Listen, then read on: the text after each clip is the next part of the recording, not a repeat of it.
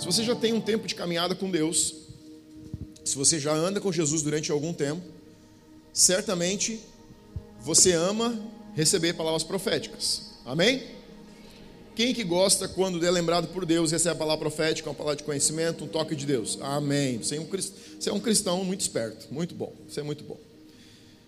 E quando eu falo de palavras de conhecimento ou de palavras proféticas, eu estou falando daquelas intervenções divinas, onde Deus de alguma maneira sinaliza que Ele não esqueceu de você, que Ele lembra de você. Mas palavras proféticas normalmente têm a capacidade ou têm uma unção especial para levar você a pensar em coisas que você não pensou. Essa é a função do profético, ele vai enxergar você como Deus está te enxergando, às vezes duas, três, quatro estações, uma estação, cinco, dez, quinze, vinte anos na frente. Em coisas que você nunca pensou, ou que muito, às vezes passaram pela tua mente, e você imaginava assim: ah, isso aqui é um pensamento muito doido, não, isso aqui já, eu, hum, capaz.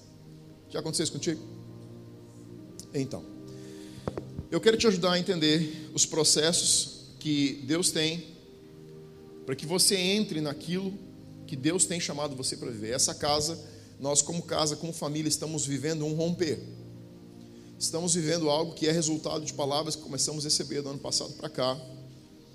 E aquilo que Deus está liberando sobre a casa, coletivamente, também é uma dispensação para liberar sobre você individualmente. Você pode dizer amém para isso? Amém. O romper que a casa tem, ele vai escalonar para você, para sua casa, para sua família, para você individualmente. Então eu quero te dar alguns passos e algumas coisas que você pode observar e deve observar e que vão acelerar o seu processo para que você chegue no seu romper. Amém? Amém? Amém. Hoje pela manhã nós tivemos um tempo incrível com Deus na nossa reunião de voluntários. Onde estão os meus voluntários que eu amo do fundo do coração? É, essa casa só existe por causa deles e por meu azar. Deus está aumentando eles, isso significa que a gente vai expandir mais. Marcelo falou de que é só o segundo campus, e eu creio, nós cremos nisso. É uma palavra profética que a gente nunca tinha pensado. Eu jamais pensaria em abrir igrejas, vai por mim. Nunca, never. Mas quando Deus tem algo e Ele quer fazer, Ele vai fazer, mesmo que você não queira. Ele não vai te obrigar, mas Ele vai criar um vácuo que vai chamar você para dentro. E quando você vê, você está no meio daquela situação. Você que é voluntário, deixa eu dizer algo para você. Enquanto estava preparando essa palavra, o Espírito Santo me disse algo. Você que está respondendo ao sim de servir aqui em Três Coroas, de servir em Taquara, ou de servir no campus 1 e no campus 2 em Taquara. Deixa eu dizer algo para você. O seu sim sustentado vai colocar você em um outro nível de autoridade e testemunhos que você vai coletar.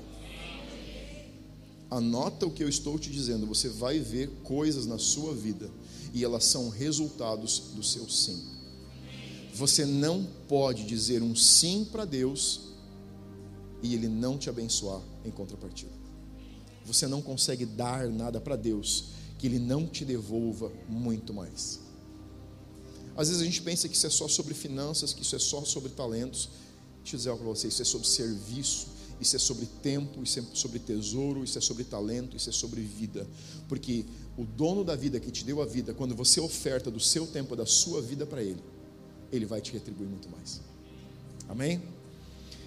Em outubro do ano passado, estávamos uma noite lá em Gramado, os jovens estavam com o retiro deles, e Paulinho Leal estava ministrando lá, ele é um dos ministros de adoração da Zion, e a gente conheceu eles na nossa temporada em São Paulo em 2017.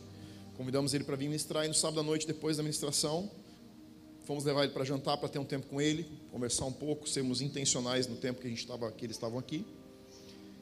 E enquanto Paulinho orava pela nossa janta no restaurante, ele para a oração no meio e ele disse assim: Michel, eu sinto algo, dizer algo para você. Ele disse: Eu sinto que você vai abrir igrejas. Eu disse: Ah, tá. eu comecei, pensei para mim, né? Tem coisa que você não diz para fora, você só diz para dentro.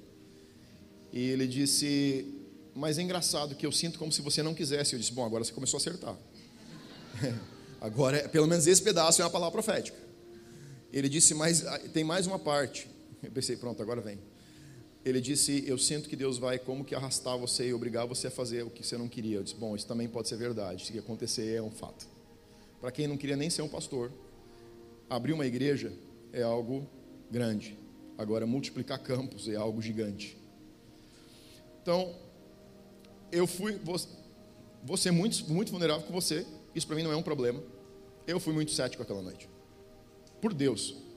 Lembra? Você já leu quando Sara riu, quando o anjo disse que ela ia ficar grávida com 90 anos? tipo, eu, a Lídia sentou no carro comigo, começou a rir. Eu disse: Quem tem que rir aqui sou eu, que eu estou achando esse negócio engraçado. Não pode ser verdade. Deixa eu dizer algo para você: cuida o que você pensa quando você recebe uma palavra. Porque você, e cuida o que você diz, porque você pode ser arrastado exatamente da maneira que você diz que é a única maneira de Deus fazer. Vai por mim, Deus sabe se divertir nos processos que você diz que são dolorosos. Não porque ele se diverte com você, mas porque ele se diverte sabendo que você vai ter capacidade de superar e que você vai passar por aquela situação.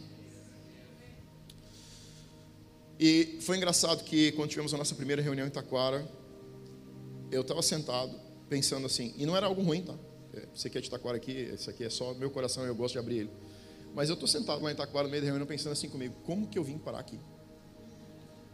Já se perguntou isso? A segunda pergunta que eu fiz foi: o que, que me faz ficar sentado aqui? A terceira pergunta que eu fiz foi: por que, que eu não saí correndo daqui? E isso não era algo ruim, é algo do tipo assim, cara, eu não queria abrir uma igreja. Eu não queria ser pastor, ainda não quero. Tá, todo dia sim, mas não quero. Porque, mas é chamado. E quando você vai amadurecendo, você vai aprendendo que é mais, é mais econômico é menos custoso dizer sim para Jesus todos os dias do que dizer não para Ele todos os dias. Se você ainda está dizendo não, daqui a um tempo você me procura, você vai entender que o seu sim, que você considera algo muito difícil, é algo muito mais leve do que o não que você se esforça para dizer para Jesus. Quem já correu lá fora sabe do que eu estou falando. Às vezes a gente acha que dizer não para Jesus é o melhor que a gente tem a fazer. E depois de um tempo a gente descobre que se tivesse dito sim no primeiro dia, tinha sido bem mais simples. Hã? Alguém já sentiu isso? Amém. Pergunta para alguém que levantou a mão, depois você vai entender o que eu estou dizendo. Então, quando nós começamos a Green em 2018, 19, 2019, em 1 de abril, dia da verdade, 2019, nós iniciamos essa casa. E foi algo muito diferente dessa segunda estação que a gente está vivendo agora. Essa primeira estação foi algo assim, a gente, cara, a gente não tinha recurso, a gente não tinha um plano, a gente não tinha praticamente membros, a gente praticamente não tinha time. Às vezes eu fico pensando, a gente, ou a gente tinha um time de liderança, ou a gente tinha membros. Porque eram 30 pessoas que eram os membros e 30 pessoas que eram time. Mas os 30 de um e os 30 do outro não eram 60, está me entendendo? Tipo, era os me... se chamar assim, gente, hoje todo mundo vai servir, daí não tinha ninguém para assistir o culto. tipo, só tinha 30, não tinha 60. E, e foi algo muito custoso. A gente, a gente fazia as contas todo dia. Tanto de hum, é, material humano, quanto material financeiro, quanto, quanto recurso, tudo era muito calculado, tudo era muito somado, tudo era muito avaliado. De muitas coisas que nós tínhamos, tinha uma coisa que a gente tinha muito sobrando. Falavam muito da gente. Cara, falavam pra caramba. Marketing gratuito foi o que a gente mais teve na abertura dessa igreja. Vai por mim. Falavam mal, mas falavam. E daí? É de graça? É. Lembra daquela, não importa se falam mal ou falam bem, desde que falem, então, isso é marketing de graça.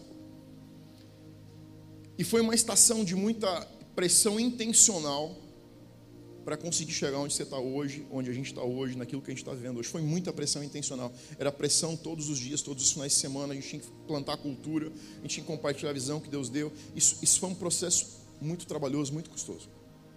Hoje a gente está vivendo uma estação muito diferente, porque Deus nos presenteou com uma igreja montada. Precisamos fazer algumas adequações por causa daquilo que é o nosso padrão como casa, que nós decidimos viver e ter, mas é uma igreja montada ela tem um espaço físico, estamos pegando um repasse de um contrato de aluguel, a gente está recebendo equipamentos como oferta, uma oferta generosa, a gente está tendo material humano, vocês estão vendo as pessoas que estão vindo do Campus 2. Então, o que eu quero te dizer aqui é que às vezes nós criamos uma mentalidade. E com Deus, muitas vezes não existe padrão. Às vezes, a sua palavra profética que você recebeu, aquilo que Deus chamou você para viver, você vai cair e vai rolar muito fácil nesse negócio. Às vezes vai ser com muito esforço, muito, muita coisa contrária, muito comentário, muita dificuldade, muita oposição. Às vezes vai ser com escassez. Muitas vezes nós olhamos para o que uma pessoa, um indivíduo, uma casa, uma família está vivendo e a gente pensa assim: Deus, eu, comigo nunca é desse jeito. A verdade é que não importa como é para você, importa é que Deus esteja fazendo algo com você. Você está entendendo? Eu estou te dando os, os dois, as, as duas verdades para que você entenda que o que foi em uma temporada não está sendo em outra temporada. Sabe o que significa isso? Deus não tem padrão. Deus tem processos. E nós não queremos processos, nós queremos os padrões. Deus fez assim, então agora sempre vai ser assim. Sabe o que significa isso? Nada. Nada. A música que você canta em um culto não funciona na outra. A oração que você começa de um jeito no culto não funciona no outro. A pregação que você tem para um culto não funciona no outro. Não adianta fazer esse negócio, não. Não funciona assim. Porque se você profissionalizar você vai perder a passada do Espírito Santo. Se você perder o Espírito Santo, você perdeu tudo. Você pode ter uma boa técnica, uma boa performance, você pode ter um espaço incrível, você pode ter pessoas maravilhosas, você pode ter o melhor time do mundo e não tem melhor que o meu. Eu estou aprendendo, vai dar certo. Mas se a gente perder o Espírito Santo, a gente perdeu absolutamente tudo. Seria melhor ter perdido tudo e não ter perdido a nuvem, do que ter perdido a nuvem e não ter perdido tudo. Então é isso que muitas vezes Deus está querendo fazer, Deus está esticando a nossa percepção sobre aquilo que Ele está ou como vai fazer. Então, eu quero que você abra em Êxodo, capítulo 23, versículo 20.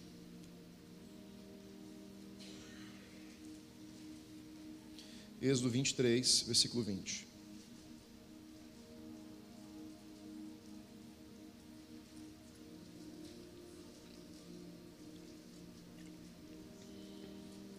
Se você estiver sem Bíblia, você pode olhar aqui, a gente vai projetar também.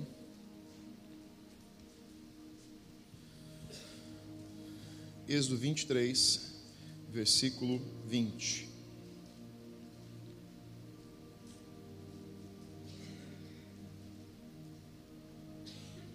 Amém?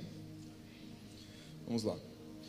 O título é Deus promete a posse da terra. Então, palavra profética está aqui. A primeira coisa foi, que eu quero que você veja aqui, é: Deus tinha uma promessa para o povo de Israel. Deus começou a fazer uma promessa e ele disse: Vou dar uma terra como propriedade para vocês. Agora vamos ver como que isso acontece. O versículo 20 diz: Eis que eu envio um anjo adiante de ti para que te guarde pelo caminho e te leve ao lugar que tenho preparado. Guarda-te diante dele, ouve a sua voz e não te rebeles contra ele, porque não perdoará a vossa transgressão, pois nele está o meu nome. Mas se diligentemente lhe ouvires a voz e fizeres tudo o que eu disser, então serei inimigo dos teus inimigos e adversário dos teus adversários. Porque o meu anjo, ele repete a palavra anjo, dá uma olhadinha, a primeira letra de anjo é maiúscula.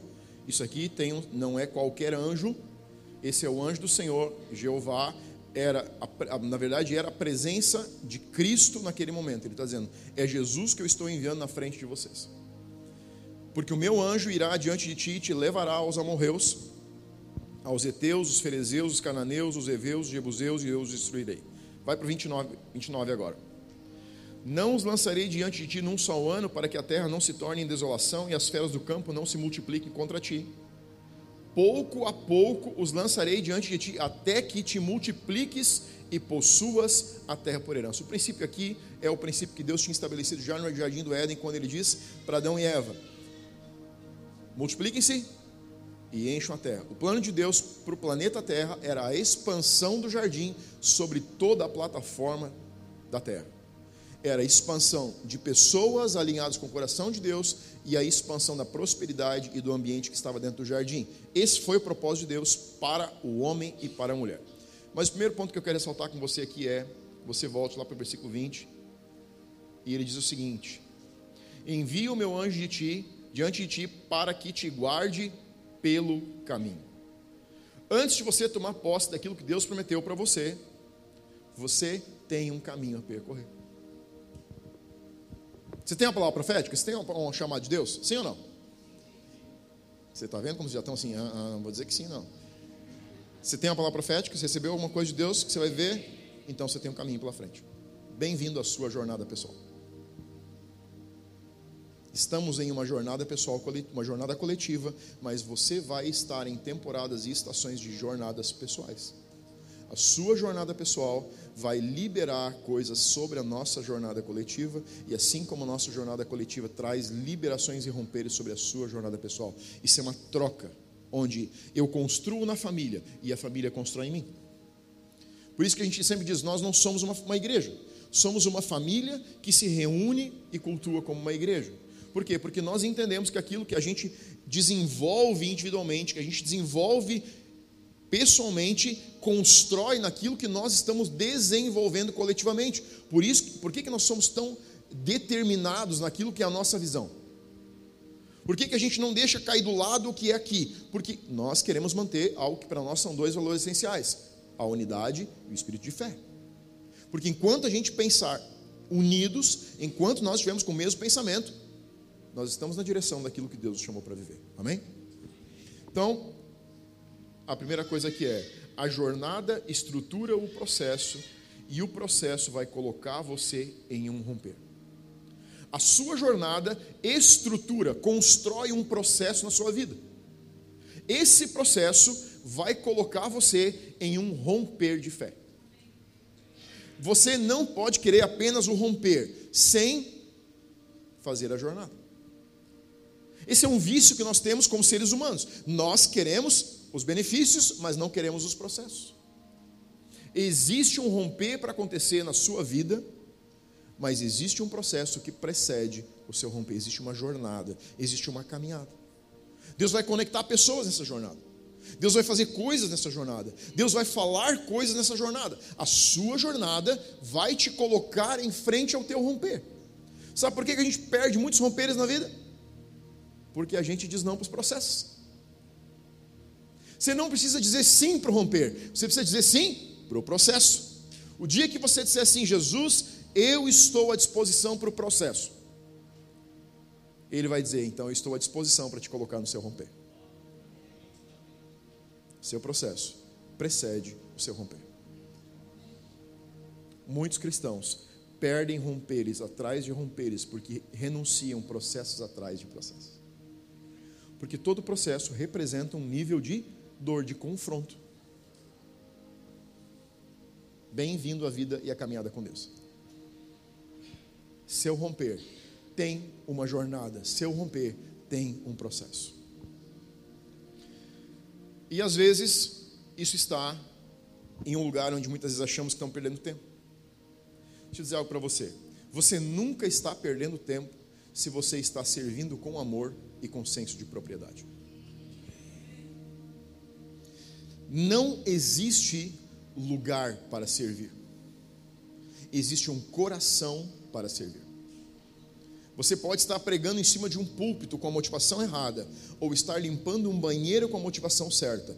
O banheiro vai gerar galardão, entesourar você na eternidade, enquanto que o púlpito pode não fazer isso não é sobre o lugar que você serve, não é sobre a função que você desempenha, não é sobre o que você faz, não é se você está, não é sobre você estar em um lugar onde pessoas estão olhando para você.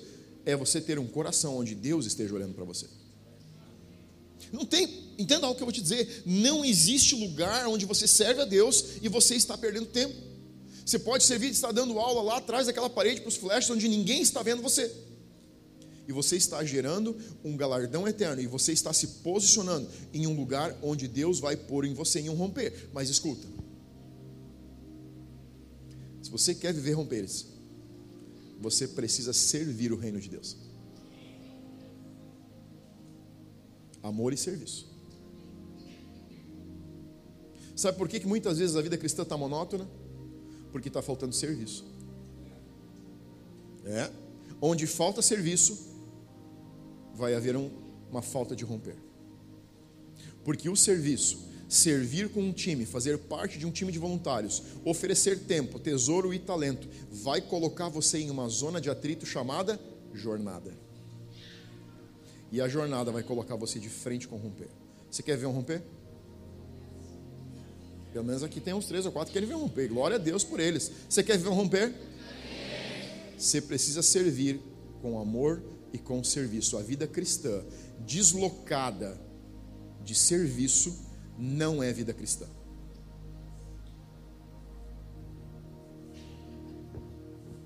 Porque a vida cristã, deslocada de uma família onde você vai servir, não te dá a revelação da cruz, porque não exige você andar em mais amor todos os dias.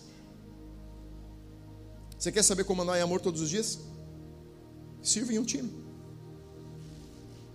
E você vai começar a aprender a andar em amor. Porque você vai ter que andar com pessoas que vão te confrontar, que vão te tirar da zona de conforto. Você vai entrar em atrito e você vai ter que olhar para eles e dizer assim: Eu amo você, me perdoa. Serviço. Fazer parte, pertencer é o lugar onde a gente cresce e é o lugar onde a gente sofre transformação. E o eu transformado posiciona você na palavra que Deus já viu você às vezes 2, 5, 10, 15 anos para frente. Você não chega na tua palavra profética, você não chega naquela revelação que Deus tem sobre você, porque você conhece teologia. Você pode ser o maior teólogo do mundo. Isso não vai pôr você não romper. Sabe que tem cristãos que pensam: não, não, se eu orar em casa, ler a Bíblia, eu vou viver a fé. Não, você não vai viver a fé. Você pode ser um teólogo e pode ser tão quebrado como eu era. Mas o dia que você engajar com uma família e começar a ser vulnerável para alguém trabalhar na sua vida, e você servir uma casa, e você entender que aqui é um lugar onde você foi colocado, ou onde você está na tua igreja, e você começar a servir aquela casa, saiba de algo, Deus vai começar a trabalhar na sua vida, porque Ele vai começar a te moldar para aquilo que Ele já preparou você para viver. Amém? Vamos em frente. Gênesis capítulo 12, não precisa abrir. Abraão é posicionado na sua jornada. Deus diz para Abraão: sai da sua terra. Em Gênesis 26, Isaac é posicionado na sua jornada. Diz pra, Deus diz para Isaac: não desça ao Egito. Se você olhar homem por homem da Bíblia, todos os homens que são uma referência foram posicionados em sua jornada pessoal. E a jornada pessoal de um homem engaja a família também na sua jornada coletiva. Moisés teve uma jornada, o povo hebreu teve uma jornada, antes, durante e depois do Egito, teve uma jornada que a gente leu aqui em Êxodo, quando eles entram na Terra Prometida, eles começam a expulsar os povos que eram inimigos, ou seja, existe uma jornada para você andar, existe um caminho para você trilhar, e você está sendo convidado por Deus todos os dias para entrar nessa jornada. Hoje, o meio ambiente onde os desafios acontecem é diferente. Se você olha o Antigo Testamento inteiro, era ambiente natural, era externo. A presença de Deus não estava sobre todas as pessoas. Então, quais eram os desafios? Deus dizer para Abraão: Olha, sai do meio dos seus parentes, pega tudo que é teu e começa a andar, e eu vou te mostrar um lugar para ir. Foi a jornada dele. Era um ambiente externo, era um ambiente natural.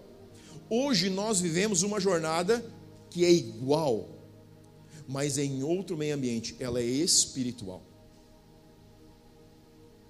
Hoje, nós não travamos a luta contra cidades, nós não travamos luta contra povos, nós travamos lutas contra nós mesmos,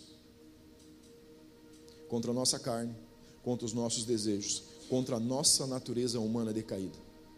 E as batalhas que você tem e as vitórias que você alcança na sua transformação. Romanos 12, 2 diz: Renovai-vos e transformai-vos pela palavra. A transformação que você vive cria outro indivíduo que passa a ser aquele que Deus está vendo e que pode colher aquilo que Deus está semeando. Mas é resultado de transformação.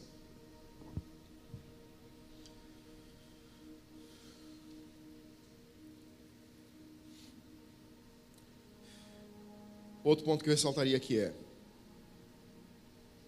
você já parou para pensar o que diz no versículo 20, quando, diz, quando Deus diz assim: Coloquei um anjo para ir à tua frente. Já parou para pensar o que é o contexto de ter um anjo à sua disposição? Se alguém tivesse uma visão de você hoje à noite e dissesse assim: Eu vi que tem um anjo do teu lado, você ia dizer assim: Uh, xaramanaigas. É? É, é bom ter um anjo? É, metade já está em dúvida. É. E é isso que eu quero que você pense. É bom ter um anjo com você? Claro que é muito bom ter um anjo com você. Você sabia que Deus, Deus disse assim: Eu não só coloquei um anjo, mas coloquei o anjo para andar à frente de vocês e levar vocês em segurança. Você está pensando assim, pastor, como é que você quer dizer que isso não é bom se Deus disse que era para levar em segurança? Deixa eu dizer algo para você. Quando Deus diz que coloca um anjo para te levar em segurança, é bem provável que o caminho não é seguro. Se você precisa de um anjo para te acompanhar, é porque vai dar algum BO. E você vai precisar de ajuda sobrenatural para fazer a sua jornada. Toda dispensação sobrenatural é a perspectiva de Deus de te livrar daquilo que deveria te travar, daquilo que deveria atrapalhar a sua vida, daquilo que iria travar você. Sabe o que Deus estava dizendo para esse povo? Ele estava dizendo: Vou colocar um anjo na frente de vocês, porque ele vai levar vocês em segurança. Sabe o que Deus estava dizendo? Eu estou colocando um anjo porque não vai ser perfeito. A sua jornada, é, a Lídia usou essa frase essa semana, não sei se foi no domingo ou foi a semana, ela disse: A jornada que você vai andar com Deus não é uma linha reta. O que Deus está dizendo para esse povo é: estou chamando vocês para uma jornada e isso não é uma linha reta. Aqui tem um ponto, gente. Nós, como cristãos, muitas vezes acreditamos que se Deus falou algo, vai ser perfeito. Deus, quando Deus fala que algo vai dar certo, não é porque vai ser perfeito, é porque vai terminar bem. E se você não entender isso, quando você olha para as lutas que você está passando e, e, lembra daquilo que Deus já falou sobre você, você fica assim, mas como que aquilo que Deus falou pode se transformar nisso que eu estou vivendo? Porque é uma curva no meio do caminho, é uma pedra que você tem que passar, é uma pedreira que você vai ter que quebrar, é algo que você vai ter que superar. Você vai por baixo, pelo lado ou por cima, não sei, mas você vai ter que passar por esse momento para chegar naquele lugar. Você acha que ter essa casa cheia hoje foi uma linha reta? Ah, não foi. Ah, não foi. A gente tinha até a igreja de lado aqui. Começamos. Segunda coluna era a nossa divisão. Passou para a terceira, passou para a quarta, e agora está aqui. E agora a gente está expandindo. Mas nunca foi uma linha reta. Andar com Deus não significa que vai ser perfeito. Significa que a gente tem que estar atento ao que Deus está fazendo porque às vezes ele mesmo muda o curso.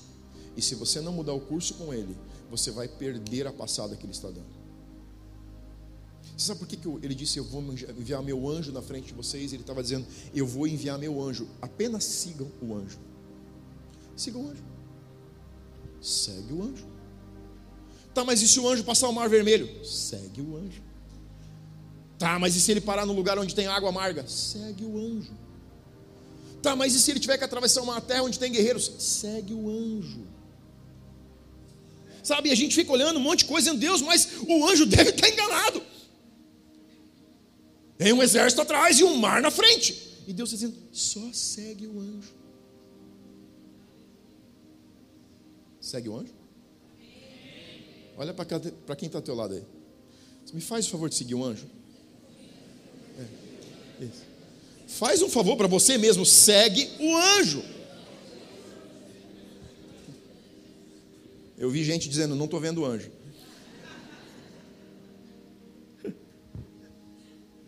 Segue o anjo. Esse povo tinha um anjo para seguir. Eu e você temos o Espírito Santo para seguir. Jesus disse: Vou deixar um que vai ser um amigo, conselheiro, companheiro, ajudador, inclusive até vai te lembrar de coisas que você não lembra lembrar sozinho. É a presença do é a pessoa do anjo. O povo que saiu do Egito, esse povo tinha um anjo. A primeira igreja tinha Jesus. E a continuidade da primeira igreja tem o Espírito Santo. Sabe o que é a verdade aqui? Se você está se sentindo sozinho, talvez você perdeu a pessoa mais importante da sua vida. Porque você pode se sentir qualquer coisa na sua vida, mas você não pode se sentir sozinho quando Deus está com você. Talvez o processo que você está passando é um processo pesado. Talvez o processo é um processo difícil. Apenas não perca o anjo. Não perca a pessoa mais importante que vai estar com você na sua caminhada. E se você não perder essa pessoa, que é o Espírito Santo, você vai chegar no seu destino, você vai chegar no seu propósito, você vai chegar onde Deus criou você para estar. Se você não está lá hoje, isso está no amanhã. Se não está no amanhã, está no depois de amanhã, mas em algum lugar, depois da sua jornada, depois do seu processo, isso vai, você vai poder viver isso. Amém? Agora olha o que ele diz no versículo 21. Olha o que ele diz. Cara, isso aqui é muito importante. Guarda-te diante dele. De quem? Diante de quem? Diante do anjo. Ouve a sua voz. Agora vem uma frase legal, um pedaço legal.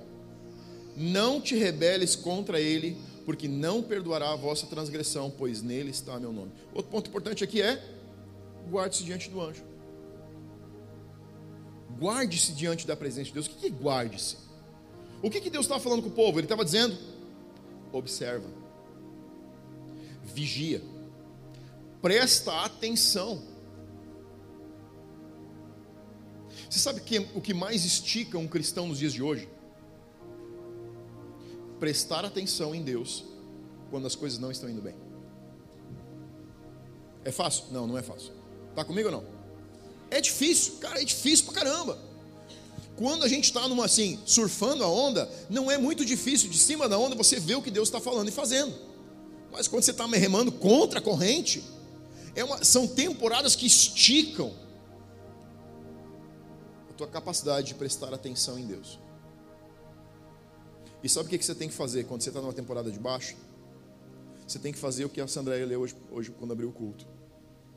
Você tem que abrir mais os olhos. Diz que os seres têm olhos por dentro e por fora. Se você tiver um olho em Deus, você vai ver um X.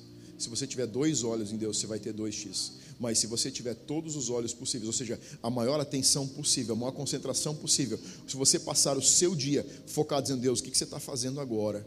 Eu estou numa temporada de ventos contrários, eu preciso pegar o mínimo vento que você pode me dar, posicionar minha vela do jeito certo, eu preciso saber o que você está fazendo, porque eu sei que esse toda essa força contrária não é um impedimento.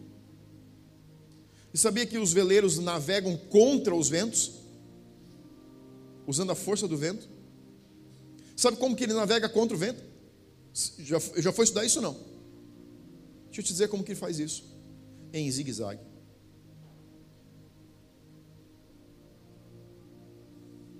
Sabe qual é um dos problemas dos cristãos? A gente quer andar uma linha reta. E quando o vento bate de frente, você não consegue reposicionar o seu leme e fazer um zigue-zague, entendendo que é o anjo que está fazendo um zigue-zague com você, porque ele quer te levar onde ele precisa. Você está no zigue-zague da vida? Não faz força contra. Reposiciona o leme, muda a posição da vela, e mesmo quando a pressão é contrária, você vai conseguir entender o que Deus está fazendo, se você prestar atenção no que Ele está fazendo. Porque no momento de vento contrário, a tendência natural é ver, ouvir e prestar atenção no que as pessoas estão dizendo, no que a situação está dizendo. Mas se você conseguir prestar atenção no que Deus está dizendo, você vai perceber que às vezes o vento contrário é o que vai te colocar num lugar de ventos favoráveis, onde Deus vai fazer algo amanhã, mas você precisa suportar a pressão do vento contrário hoje. E a gente quer se desesperar, e a gente quer ficar apavorado, e a gente quer ficar com medo, e a gente quer ficar receoso. Porque a gente está fazendo o que Pedro fez. Tirou os olhos de Jesus e prestando atenção no vento e no mar, no, mar que estava bravo, diz que perdeu a sua fé e começou a afundar. Ele não afundou porque Jesus estava longe. Ele não afundou porque ele tinha saído do barco. Ele afundou porque prestou atenção no que não deveria ter prestado atenção. O que você está prestando atenção hoje? Pastor, mas você não sabe a minha realidade. Talvez eu não saiba. Mas Deus sabe. Mas Deus sabe. Pastor, mas você não sabe o que aconteceu. Não, talvez eu não saiba. Mas Deus sabe. E eu também não sei o que Ele vai levar você a viver. Mas Ele sabe. E se você conectar com Ele, você vai chegar naquilo que é o teu destino. Prestar atenção em Deus é entender o que Deus está fazendo além do ciclo natural do que está acontecendo agora. Às vezes você tem planos, ou às vezes Deus coloca algo no teu radar e você começa a prestar atenção em algo. Mas você não pode, você tem que aprender a discernir o que o Espírito está fazendo, o que o Espírito Santo está movimentando, ou com que velocidade ele está fazendo esses movimentos. À medida que você presta atenção, gente, estou chamando você aqui para destravar algo na tua vida que é acelerar os processos que você vive. Se você está se sentindo travado em um processo, talvez você tenha perdido algo desses pontos que eu estou te dizendo hoje. Vai anotando, porque você vai conseguir colocar muito mais velocidade no seu desenvolvimento, no seu crescimento e nas mudanças que você precisa viver na sua vida. Elas acontecerão à medida que você conseguir viver dentro daquilo que a palavra de Deus diz. Sua vida não vai, escuta o que eu vou te dizer. Tua vida não vai mudar porque você nasceu em uma família cristã, porque você vai numa igreja. Tua vida muda porque você anda com Deus. Você está vendo o que eu estou dizendo? Tua vida muda porque você anda com Deus. E quando você anda com Deus, a tua vida é radicalmente mudada.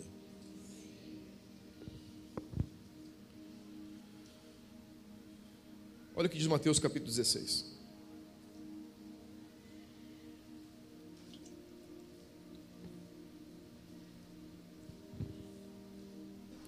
Mateus capítulo 16, versículo 1.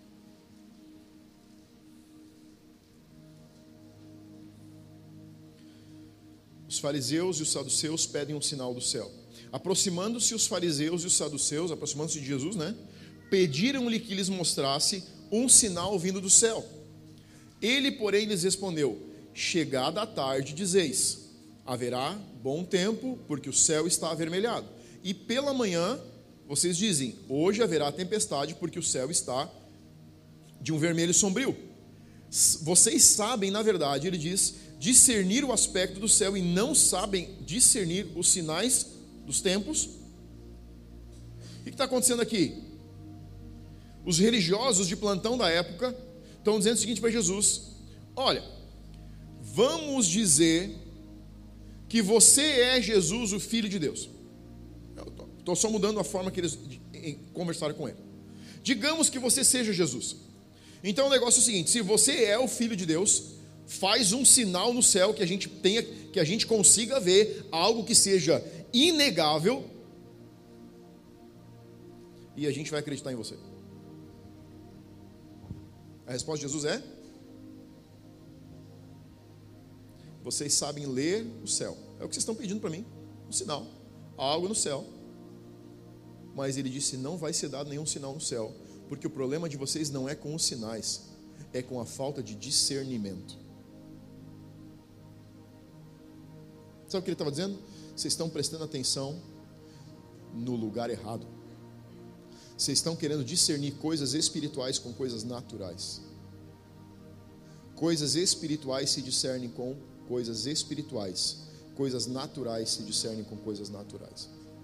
O problema aqui, ele disse, que Jesus estava dizendo é que vocês estão querendo chocar duas realidades que são não são conciliáveis. Não é sinal no céu que vocês precisam. É discernimento que vocês precisam. Para andar em mais obediência, você precisa andar em mais intencionalidade, sabendo o que, quando e onde Deus está fazendo. Deus, eu, se você fizer isso, se você me der esse sinal, eu entendo que é você. Você sabe quantas vezes eu fiz isso? Nem eu sei. Você sabe quantas vezes ele fez? Sei, nenhuma. Eu não sei quantas vezes eu pedi, mas eu sei quantas vezes ele não respondeu. Porque era falta de discernimento. Eu dizendo, Deus, assim é o seguinte: eu vou botar lã na chuva, que nem Josué, e se daí você. Josué não, é Gideão. E se você molhar a lã, beleza. E no outro dia eu também vou fazer o segundo teste, que é botar a lã, e se você molhar. Tá, eu não botava lã de verdade, estou só usando. Você está achando que eu sou louco, né? Não, eu estou dizendo para ti que às vezes a gente está parado dizendo assim: Deus, se, você falar mais claramente comigo, eu vou te entender. Já fez isso? Deus, só fala mais claramente. E Deus vai dizer assim: não, não, não, não, não, não. É você que tem que aprender a discernir mais. Vou falar mais baixinho, porque isso vai te fazer virar mais os ouvidos para mim. Sabe como é que nós interpretamos o silêncio de Deus? Negação de amor. Sabe como é que você tem que interpretar o silêncio de Deus? Vem mais pertinho, que eu vou falar mais baixinho no pé do teu ouvido. Uhum. A gente diz assim: Deus não me ama, eu não consigo escutar Ele. Você já parou, pensou em parar tudo na tua vida? E você vai escutar Ele no silêncio. Silêncio. Porque não é sobre ouvir com os ouvidos naturais, é sobre discernir no seu espírito. E Deus vai esticar você para discernir Ele no meio do seu processo, porque Ele precisa você em um nível de discernimento diferente quando o processo terminar naquilo que Ele quer te colocar. E às vezes a gente está tentando entrar em uma nova estação com um velho formato.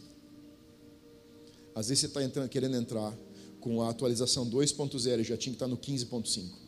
Está entendendo o que eu estou dizendo? Não roda. Porque tem coisas novas para Deus fazer, que precisa uma maneira nova de você ouvir, que precisa uma maneira nova de você ver, que precisa uma maneira nova de você conectar com Ele. E à medida que você vai esticando a, a maneira que você está conectado com Deus, você vai começar a ver e ouvir o que você antes não ouvia e não convia. Muitas vezes você está tentando levar mais para fora, enquanto Deus está dizendo, só leva mais para dentro. Leva mais para dentro, leva mais para dentro, leva mais fundo. E você vai ouvir Deus em um nível como você nunca ouviu. E não sei se é uma pessoa. Acredito que são mais, é mais de uma. Você está pensando assim: como que é possível ouvir a voz de Deus? Quando você conhecer Ele, como nós conhecemos, vai ser difícil não ouvir. Essa é boa, né? quando você viver uma entrega verdadeira com Deus, o difícil é ignorar a voz e não ouvir a voz. Se você não está ouvindo, talvez seja exatamente o silêncio dele chamando você para uma experiência, um nível de entrega que você desconhece. Pastor, mas eu leio a Bíblia, grande coisa. Deus não está na Bíblia. Ai meu Deus do céu, isso aqui é profanação. Não, não. Ele usa a Bíblia, mas ele não está na Bíblia. É a palavra de Deus completa, está toda lá. Mas é pura letra, que sem o Espírito Santo que traz revelação não significa nada para você. Nada. Sem o contato pessoal, é só mais matéria que você está recebendo conteúdo. Sem revelação é impossível conhecer Deus. O contexto dos versículos de Mateus aqui é: Jesus está dizendo é o seguinte: vocês estão pedindo provas, mas vocês precisam discernimento. Escuta o que eu vou te dizer agora. Se quiser anotar essa frase é boa. Viver por fé não é acreditar inconsequentemente. Viver por fé é viver por discernimento e disposição de correr riscos. A fé ela não é inconsequente. Mas ela exige que você corra riscos. Viver por fé não significa viver de qualquer maneira. Viver por fé não significa que você vai acordar de manhã e vai ir para o teu joelho orar e vai ficar o dia inteiro orando porque vai cair o dinheiro na conta no final do mês. Isso não é, isso não é fé, isso é inconsequência. Agora, você ficar nos teus limites também não é fé. Se você quer viver e quer andar por fé, você vai ter que viver o, o, a equação de um passo de risco enquanto você tem um nível de segurança. Sabe como que a gente pensa, pensa em fé muitas vezes? Você vai na beira do precipício e você se atira. Eu diria que a fé é mais Deus respeitando o passo que você consegue dar no discernimento que você tem. Ele não vai te pedir para pular de um precipício se tudo que você consegue fazer é pisar em uma poça d'água. Ele vai te amar tanto por pisar na poça d'água, confiando que Ele vai ser a tua segurança, do que você fazer algo inconsequente que você depois vai olhar e vai dizer assim: Eu nunca devia ter feito porque Deus não fez nada comigo. Deus não é assim. Deus não é um carrasco, um juiz que vai te julgar porque você não consegue ver as coisas que ele vê. Ele é um pai de amor que senta com o filho e explica o que o filho não consegue entender. Onde que você pode dizer que Deus, que, que o pai ama um filho desrespeitando a maturidade e o limite de conhecimento dele? Um amor paterno verdadeiro respeita a maturidade. Você que é pai, vamos lá. Você que já tem filhos maiores. Você chegou em algum dia na vida que teu filho te perguntou uma coisa que você precisava explicar, mas não podia falar na linguagem que você tinha. O que, que você fez? Você desceu. Na realidade que ele conseguia compreender. Você se comunicou num nível que a compreensão dele absorvia o conteúdo que você estava dando, sim ou não? E por que Deus vai fazer diferente com você? Por que, que Deus vai ser diferente com você? Se a Bíblia diz, se Jesus disse, que Ele nos ama mais do que nós amamos nossos filhos. Mas que tipo de evangelho você acredita? Em que tipo de Deus você crê? Em que, com que tipo de pai você se relaciona? Se ele consegue ser pior do que você é para os seus filhos. Mas muitas vezes esse cristianismo que nós vivemos. Ele é mais carrasco, ele é mais duro, é mais julgador do que qualquer pessoa que você conhece na terra. Você escolheria estar com qualquer pessoa, menos com Deus. Sabe o que a gente está chamando você para viver? Uma realidade de cristianismo onde você quer estar mais com Ele do que com qualquer outra pessoa. Porque isso é o Deus que eu conheço. Esse é o Deus da revelação que eu prego para você. Um Deus com qual você que você tem saudade de passar tempo. Porque o amor dele é tão constrangedor que você sabe que é o único lugar onde você não é realmente julgado e é realmente amado. Isso é o amor de Deus. Seja você quem for, esteja você como estiver. Agora é um fato que você se relacionar com Ele vai transformar você em como Ele é. Então não é sobre o estado que você chega, é sobre o estado que você se transforma. Viver por fé. A sua jornada precisa de passos de fé. Viver por fé e por, é viver por discernimento, intencionalidade, atenção, revelação, comunicação e comunhão. Discernimento, onde você sente que Deus está te chamando para viver algo mais. Sabe, você, no teu espírito, às vezes a situação está te dizendo uma coisa completamente diferente. Você está olhando com os teus olhos, você está olhando o que está acontecendo, você está dizendo assim, cara, dá vontade de virar isso aqui tudo, jogar tudo fora mas no teu espírito tem alguma coisa queimando, batendo, dizendo: ei, não passa mais. Você está louco para dar dez passos para trás e Deus está dizendo: dá um para frente. Parece que isso é incoerente. Isso é discernimento. Você cresce em discernimento quando você consegue ouvir mais o teu espírito e menos as situações adversas que estão acontecendo. Você precisa ser intencional. O que é ser intencional? É focar em Deus quando você não deve prestar atenção em outras coisas. Se você precisa de direção de Deus na sua vida, não é na Netflix que você vai ter a tua resposta. Está comigo? É. Não, não é Instagram. Não é no Facebook. Não é em lugar nenhum a não ser a presença de Deus. Isso é ser intencional. Você precisa prestar atenção. É, prestar atenção aqui é o que, o que Deus disse Preste atenção no anjo. Preste atenção no Espírito Santo. Porque o Espírito Santo tem capacidade de reverter o maior prejuízo em um lucro incomparável para o reino de Deus. Porque o Espírito Santo está ouvindo o que o Pai está dizendo, através do Filho, e está trazendo essa realidade para a terra. Então não é sobre o que está acontecendo agora, é sobre como o que está acontecendo agora vai servir o propósito de Deus amanhã. Pastor, mas o que está acontecendo comigo agora é insano. Tudo bem. Talvez você vai ter um romper insano daqui a dois meses, três meses, seis meses, um ano. É esse lugar onde você consegue oferecer para Deus até a situação que você está olhando dizer: Isso aqui é uma adversidade total. E Deus está olhando dizendo assim: Agora eu posso fazer Ele trazer uma glória total, porque agora vai ser sobre mim e não sobre você. Ponto final. Você precisa de revelação. Revelação significa seguir a voz profética. Sabe o que, que o povo tinha no deserto? Voz profética. Não tinha referência? Não tinha comida? Não tinha bebida, não tinha água, não tinha segurança. Eles tinham que estar atentos ao que o líder estava dizendo, e o líder tinha que estar atento ao que, como a nuvem estava se movendo. Preste atenção a como Deus está se movendo no meio do que você está passando, e você vai perceber aquilo que Ele está construindo. Você precisa de comunicação. Comunicação significa, em meio à adversidade, você precisa de mais tempo no secreto.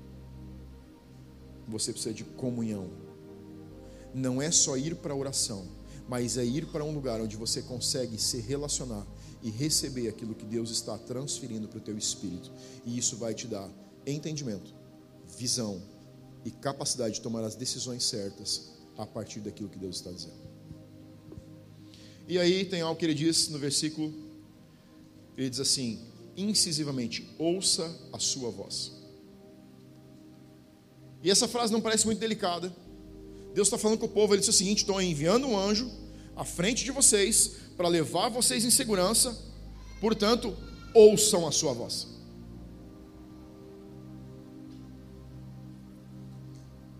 Sabe aquela oração que você faz? Já deve ter feito, eu já fiz. Senhor, eu quero fazer a tua vontade. Quem fez essa oração? Lá. Já fez tua oração assim? Deus, eu quero fazer a tua vontade, Pai. Hã? Deus, eu quero fazer o que você quer que eu faça. Deus, só me mostra a tua direção e eu vou estar pronto. Senhor, eu quero andar nas ruas de ouro. Hã? Essa aí é mais fácil de orar, né? E aí Deus traz algo que está além dos seus limites ordinários. E aí a sua resposta, ou a nossa resposta é: não, Deus, só isso não. Hã? Não, Deus, eu quero fazer o que você pedir, mas não desse jeito. Deus, eu, eu vou ser fiel a você, eu quero realmente aquilo que você tem para mim, mas não nesse momento.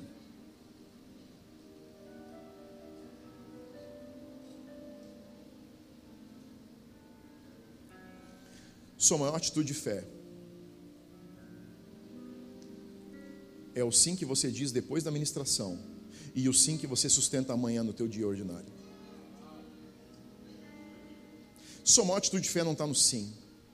Sua maior atitude de fé está em sustentar o seu sim. Um dia, um mês, um ano, dez anos, até que o romper aconteça. É lindo a gente olhar para aquilo que Deus está fazendo na casa. Deus está simplesmente, a gente vinha sentindo de Deus que era hora de multiplicar.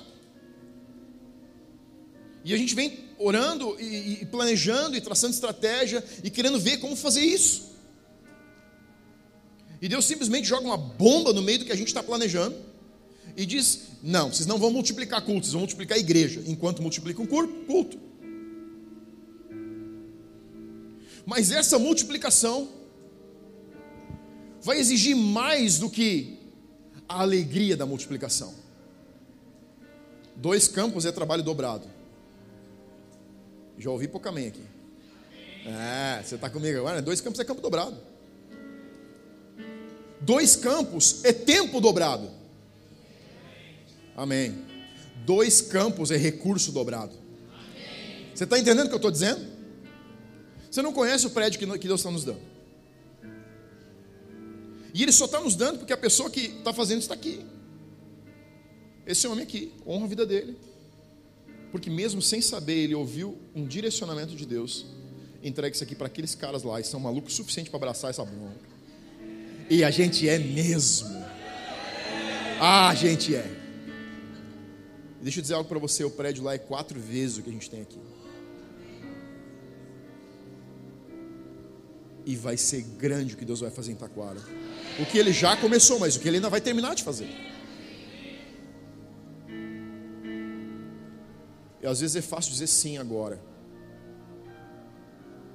E quando você tiver que dizer sim para colocar recursos, tempo e talentos. E quando você souber o tamanho do investimento que eu quero fazer naquele lugar, você vai dizer sim? Porque Deus está chamando essa casa para dizer sim para um romper, mas o romper tem um processo, e o processo eu e você vamos participar juntos.